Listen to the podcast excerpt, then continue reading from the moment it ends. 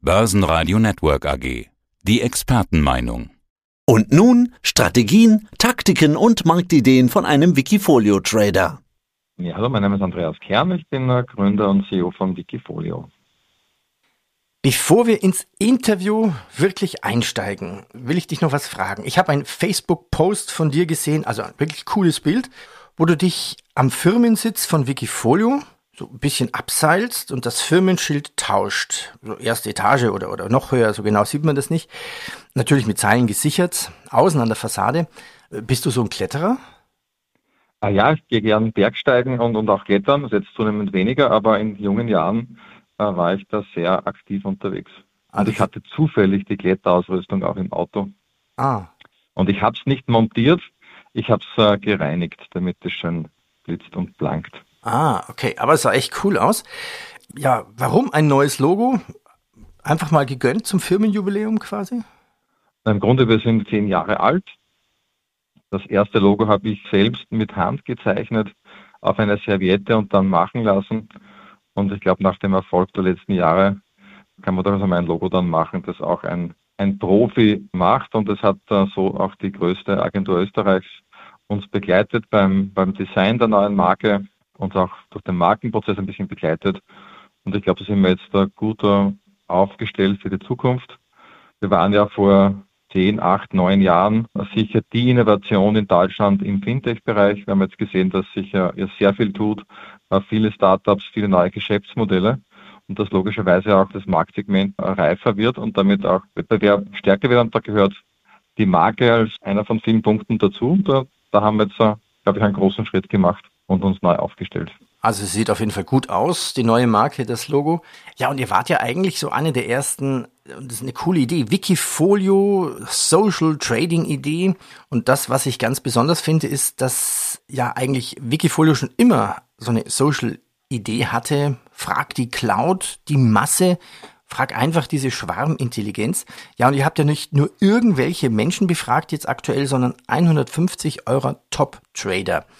Es war quasi so eine Art Tech-Aktiencheck. Wonach habt ihr sie da befragt? Also im Grunde haben wir sie befragt zum einen äh, nach der Qualität der Unternehmen. Da haben wir uns nach einigen Gesprächen, wie man Unternehmen beurteilt mit, mit Experten, uns auf sieben Kriterien geeinigt, die im Grunde den gesamten Bogen abspannen, was das Unternehmen betrifft. Das geht los mit der Managementqualität, äh, mit der Robustheit des Geschäftsmodells, die äh, Risikotragfähigkeit von der finanziellen Sichtweise her, das Thema Wettbewerb, Nachhaltigkeit, Prozesseffizienz und Innovationskraft. Das ist, glaube ich, ganz gut durchdacht, weil es äh, den ganzen Bogen spannt und gleichzeitig die einzelnen Kriterien äh, irgendwie trennscharf unabhängig sind. Also Prozesseffizienz und Innovationskraft sind im Grunde auch zwei Achsen, mhm. wo man sich positionieren kann. Und äh, nach diesen sieben Kriterien haben wir zum ersten die Top-Trader gefragt, wobei noch genau nicht nur Top-Trader, sondern äh, jene, die diese Aktien auch gehandelt haben auf der Kauf- oder auf der Verkaufsseite. Also quasi äh, die, die sich damit beschäftigt haben, also quasi die, die sich damit beschäftigt haben. Und wir haben ja auch viele Interviews mit Wikifolio Trader und wenn du sagst, warum hast du diese Aktie im Depot, die sagen dir alles, warum. Also die, die kennen die Aktie natürlich top auswendig. Wie kam denn jetzt diese Aktienauswahl zustande? Nach welchen Firmen habt ihr befragt? Also im Grunde ist das Thema Tech gerade extrem spannend. Haben wir auch gesehen, die letzten Geschichten rund um Einstiegschance Tech waren extrem beliebt bei uns und darum wollten wir da auch passend dazu entsprechend den Aktiencheck auch, auch machen. Man das vorher erwähnt, das Thema äh, Wisdom of the Crowd. Ja. Da habe ich mich ja anfangs immer ein bisschen gewehrt dagegen, weil im Grunde geht es bei uns schon darum, dass sich die besten Trader durchsetzen. Das sind Einzelleistungen von Leuten mit viel Talent und, und Wissen. Und das ist eigentlich noch nicht Wisdom of the Crowd, obwohl wir von Anfang an in diese Kategorie auch entsprechend reingeschmissen wurden. Wo wir ein bisschen Elemente schon immer hatten, ist im Grunde die Traderselektion. Wir haben auch gesehen, dass die Assets, also die Investments, die einem Trader folgen, ein guter Indikator sind für die Qualität. Das heißt, bei der Auswahl der Top-Trader haben wir schon ein gutes Element der Wisdom of the Crowd. Und jetzt mit dem Aktiencheck äh, gehen wir aus meiner Sicht erstmals wirklich in die Richtung. Und da gibt es auch in dem Buch von James Sorowiecki, ist immer schwierig, an, an Polen richtig auszusprechen, äh, gibt es ja auch ein ganz äh, großes Kapitel rund mhm. um den Bereich Aktien, wo er auch sagt, was ist denn die Grundvoraussetzung, dass Wisdom of the Crowd äh, funktioniert. Und der eine davon ist, dass die äh, Schätzungen, die man abgibt, unbeeinflusst sein müssen. Das heißt, wenn man die eigene Einschätzung macht, darf man nicht die Einschätzung der anderen kennen. Und daher gibt es ja auch, wenn man den klassischen Aktienmarkt anschaut, im Grunde nicht immer Wisdom of the Crowd, weil alle schauen auf das Gleiche, auf den Preis, äh, was im Grunde die Schätzung der anderen schon beinhaltet. Das heißt, die Unabhängigkeit stimmt, ist nicht gegeben. Und das haben wir auch beim Design der ganzen Umfrage bei unserem Konzept Aktienchecker entsprechend mit berücksichtigt, dass im Vorfeld die Trader nicht die Meinung der anderen kennen, um ein Stück in diese Richtung zu kommen, dass man wirklich eine, eine sehr gute Einschätzung zur Qualität auch entsprechend rausholen kann. Und im Nachgang kriegen dann die Trader natürlich auch die äh, Antworten aller anderen Teilnehmer, dass sie können sich untereinander austauschen und Diskussionen anregen. Aber Grunddesign ist einmal das eine völlig unabhängige Meinungsabgabe. Okay. Und dann auch nicht im Design fortlaufend, wo man jeden Tag voten kann, sondern wir setzen dann künftig wieder Schwerpunkte, was ist interessant oder wo hat sich was geändert, um dann wieder eine unbeeinflusste Einschätzung jener, die sich wirklich auskennen mit dem Wert, abzuholen und entsprechend für unsere Nutzer äh, aufzubereiten. Ja, steigen wir ein in die Ergebnisse. Ich wiederhole nochmal schnell die Kriterien, also Management, Qualität, Robustheit des Geschäftsmodells, finanzielle Risikotragfähigkeit, Wettbewerbsposition, Nachhaltigkeit, Prozesseffizienz, Innovationskraft. Sprechen wir über die Aktien und das Ergebnis. Starten wir mit dem. Darf ich vorher noch ein bisschen was einbringen? Ja, natürlich. Weil wir haben jetzt das Thema Qualität äh, besprochen mhm. als ersten großen Block. Und der zweite Block ist der Preis. Ist das Unternehmen aktuell fair, teuer, günstig bewertet und das wirklich ganz bewusst separiert, sodass man auch diskutieren kann, was ist denn besser? Kaufe ich äh, gute Qualität zu einem mittelmäßig hohen Preis oder kaufe ich schlechte Qualität extrem günstig ein? Das ist eine, im Grunde eine Sache, die man bewusst entscheiden soll. Ich glaube, die Mehrheit der Trader und auch ich persönlich bin der Meinung, äh, Qualität muss im Vordergrund stehen und dann sollte auch noch der Preis okay sein. Und man sollte aber nicht ein Unternehmen, das schlecht ist, äh, kaufen, auch wenn der Preis dann extrem äh, günstig erscheint. Das ist in the long run eine sehr riskante Strategie. Aber das ist eine Meinung, das werden wir vielleicht auch nochmal untersuchen. Aber eben zweites Kapitel neben äh, Qualität äh, der Preis. Und das dritte, haben wir jetzt vermutlich nicht sehr stark noch aufbereitet, aber das war eigentlich der Grundauslöser, überhaupt die Idee, das Thema Einstufung in Richtung Value und Growth. Also entstand im Grunde auch die Idee, wir haben Daten gesucht, wie man Aktien in Value und Growth einstufen kann und haben gemerkt, diese Daten gibt es nicht vernünftig am Markt, auch weil das gar nicht mehr so leicht ist. Das wird, das, das wird ja auch heiß, das wird auch heiß diskutiert. Das habe ich jetzt auch gestern erst mit einem, mit einem Fondsmanager diskutiert. Was ist groß, was ist Value? Und diese, diese Antwort ist fast nicht, so, nicht, nicht, nicht korrekt zu geben. Ja, und das, das haben wir jetzt auch als Datenpool. Die Idee ist dann im Grunde ein wesentlicher, ein größeres Konzept geworden, der Aktiencheck. Aber vielleicht zu Value und Growth da ein, einen Bereich äh, vorweggenommen. Bei Value ist Europa scheinbar nicht so schlecht. Also da herausstechend sind Siemens und SAP. Die können nur Value und kaum Growth. Beides kann Google und auch Baidu. Und auf der äh, Growth-Seite sticht zum Beispiel Shopify oder Nvidia hervor. Aber interessant ist, dass Europa eigentlich nur im Bereich Value was vorweisen kann. Und dass, äh, wie man es eh intuitiv, äh, glaube ich, ja wahrnimmt, dass Google und Baidu, die im Grunde ja sehr vergleichbar sind vom Modell her, äh, dass die beides können. Und das kann ich auch vorwegnehmen. Google ist in allen Perspektiven extrem herausragend, was die Bedeutung fürs eigene Portfolio bedeutet. Mhm. Ja, sprechen wir weiter über Aktien. Machen wir weiter mit dem Regionenvergleich. Wo gibt es denn gute Tech-Aktien? Jetzt kommen wir das zum Thema Preis wieder, zum besten Preis quasi. Mhm. Also vielleicht einmal der Überblick, wo, wo gibt es denn die Qualität im Tech-Bereich? Da kann man mal sagen, auf dem Punkt A dominiert alle sieben Kriterien. Die sind im Grunde überall vorne. Europa ist überall schlecht, außer bei Nachhaltigkeit. Da ist Europa auf Augenhöhe mit der äh, USA. Und China ist überall in der Mitte zwischen USA und Europa von der Einschätzung her, außer bei Nachhaltigkeit. Da lassen sie massiv aus.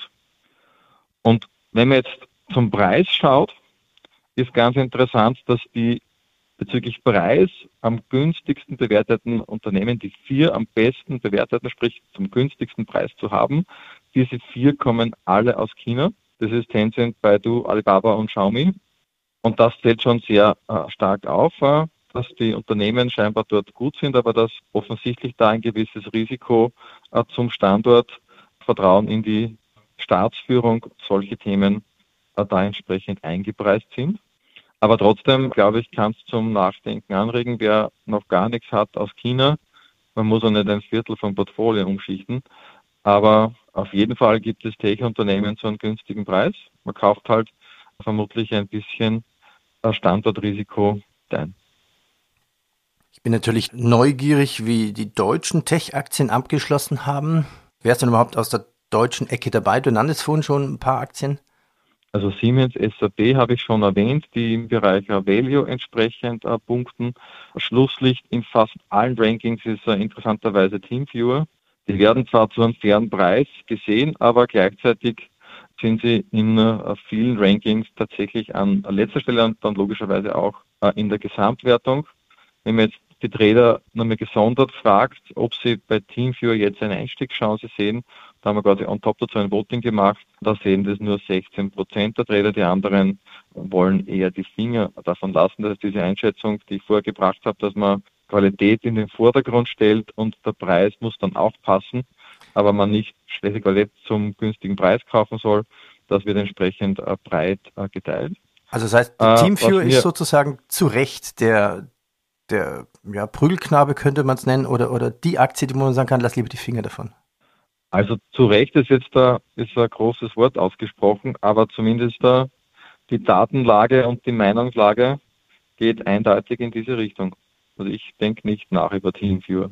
Okay. Auf der Positivseite ist, ist Nemetschek äh, aufgefallen, ist das einzige europäische Unternehmen, das ein Kriterium ganz für sich entscheidet, nämlich Nachhaltigkeit und auch insgesamt da gut im Ranking äh, liegt, nämlich Nemetschek.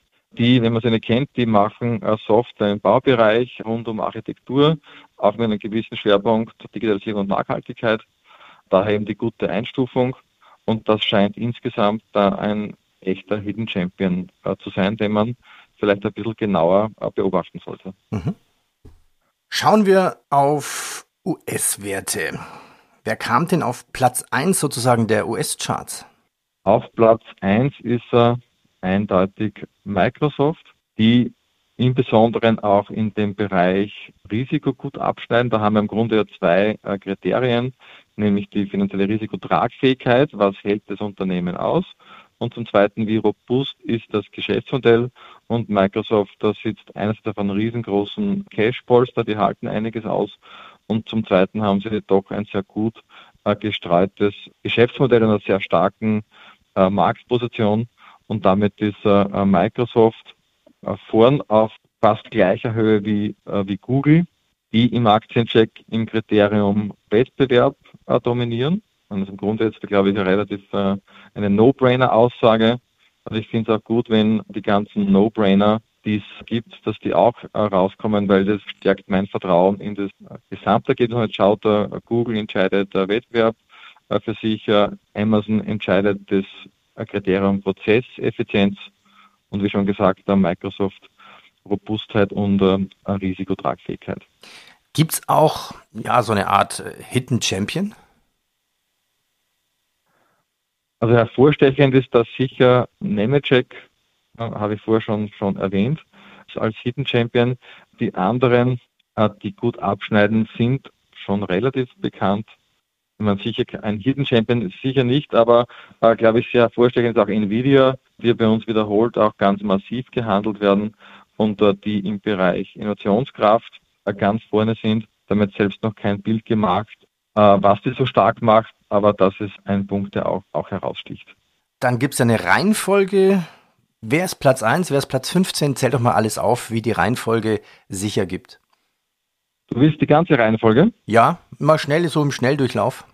Also Microsoft vor Alphabet, vor Nvidia, dann Amazon Nummer 4, 5 ist Baidu, 6 Tencent, 7 Nemetschek, 8 Shopify, 9 Alibaba, 10 Infineon, 11 Block, ehemals Square, 12 Siemens, 13 SAP, 14 Xiaomi und 15 Teamviewer weit abgeschlagen.